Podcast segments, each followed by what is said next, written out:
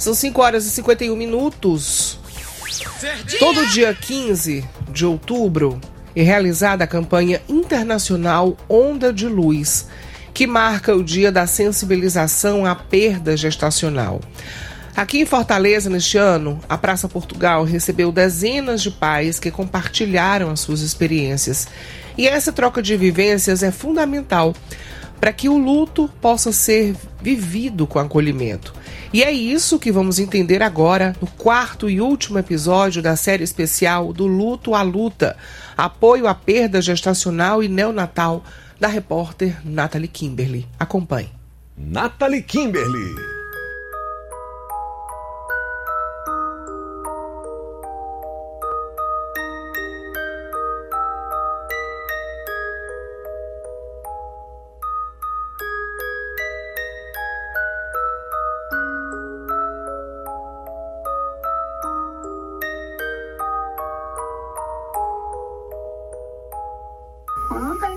Importante a gente ter um lugar desse de escuta, sabe? Porque quando você tá grávida, você tem grupo de grávida, aí o menino nasce, tem grupo de mães, tem grupo que fala de amamentação, tem grupo que fala de primeiros cuidados, todo mundo. Aí quando você perde seu filho, você não tem onde correr, você fica num buraco sozinho, num limbo assim. As famílias não abrem espaço para isso, até com uma forma assim de, na melhor das intenções, de evitar a dor mas aí, evitando a dor, evita que as pessoas expressem o seu amor, o maior amor da vida das pessoas. A gente está falando de filhos. Como é que eu vou estar com alguém ao meu lado, às vezes 24 horas por dia, e eu não posso falar da coisa mais importante que existiu e existe na minha vida, que é o meu filho? Isso acontece em muitas experiências.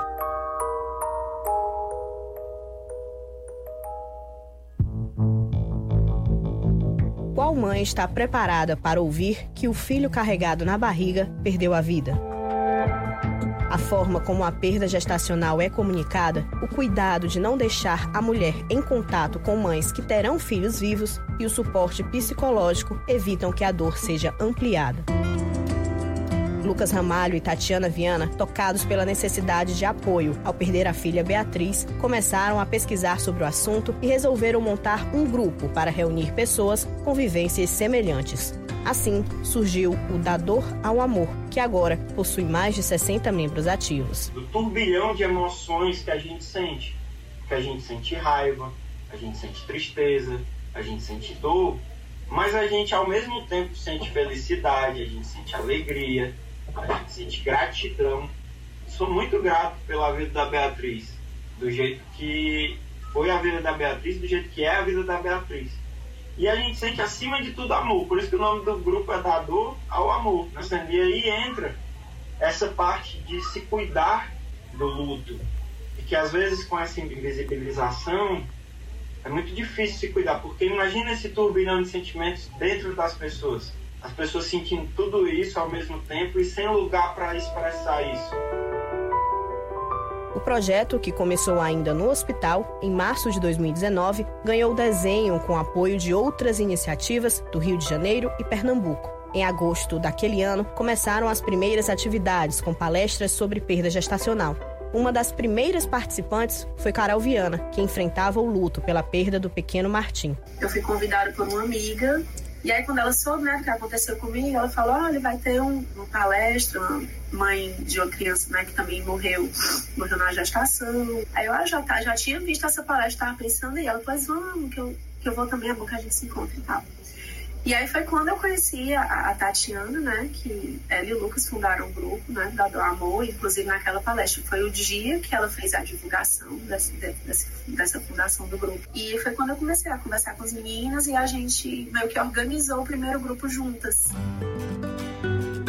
Logo em seguida, encontros presenciais e online foram feitos com a divulgação de informações e depoimentos. O grupo atua até hoje de forma híbrida.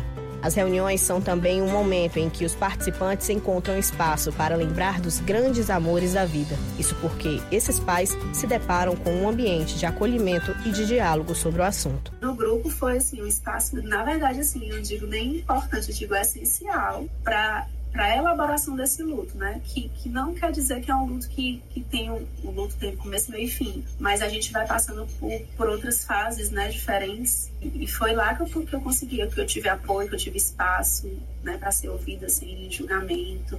Que eu conheci outras pessoas que passaram por isso, que, eu, que ela falava, meu Deus, eu senti exatamente isso. Meu Deus, tem alguém no mundo que, que sabe o que eu estou sentindo. Quando mães e pais descobrem a morte do filho, precisamos reconhecer essa perda, que haja compreensão e espaço para as famílias vivenciarem essa dor, seja na gestação ou depois. Precisamos acolher, evitar frases como foi melhor assim ou você pode fazer outro, porque são projetos e sonhos interrompidos e que podem gerar uma sensação de culpa. As pessoas não veem essa mãe e esse pai, são invisíveis, né, em muitos casos, e eles são mães e pais eles se consideram mães e pais. Como hoje em dia a gente fala até, e até uma comparação que pode parecer até meio esdrúxula em algum caso. Mas tem mãe de pet, pai de pet. Né? As pessoas se veem como isso. A gente vai, não vai respeitar essa visão. E a gente sente isso, esse sentimento de maternar durante nove meses, no nosso caso, mas pode ser durante um dia, duas semanas, não interessa a quantidade de dias, de prazo.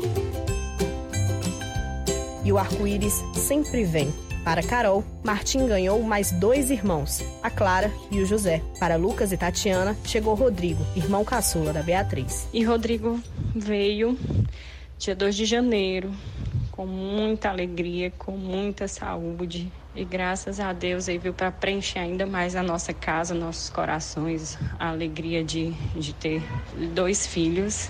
E a gente sempre fala que nós temos duas formas de maternar, né? Uma filhinha que está no céu e o outro aqui na terra.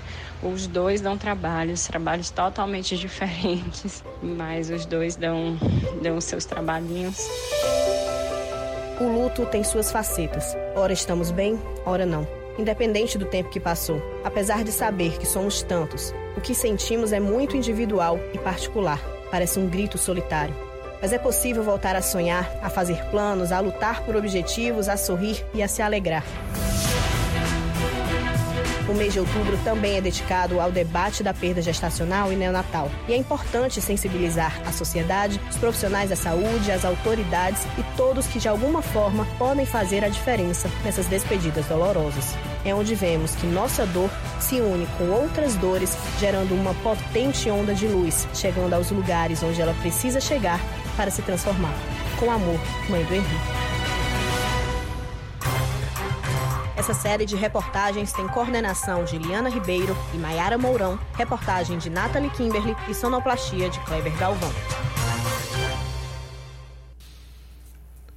Que série linda, Nathalie. Que, que bom a gente poder ter mergulhado nesse universo tão doloroso, né? E tão importante que a gente fale sobre ele. Parabéns, viu, para você e toda a equipe.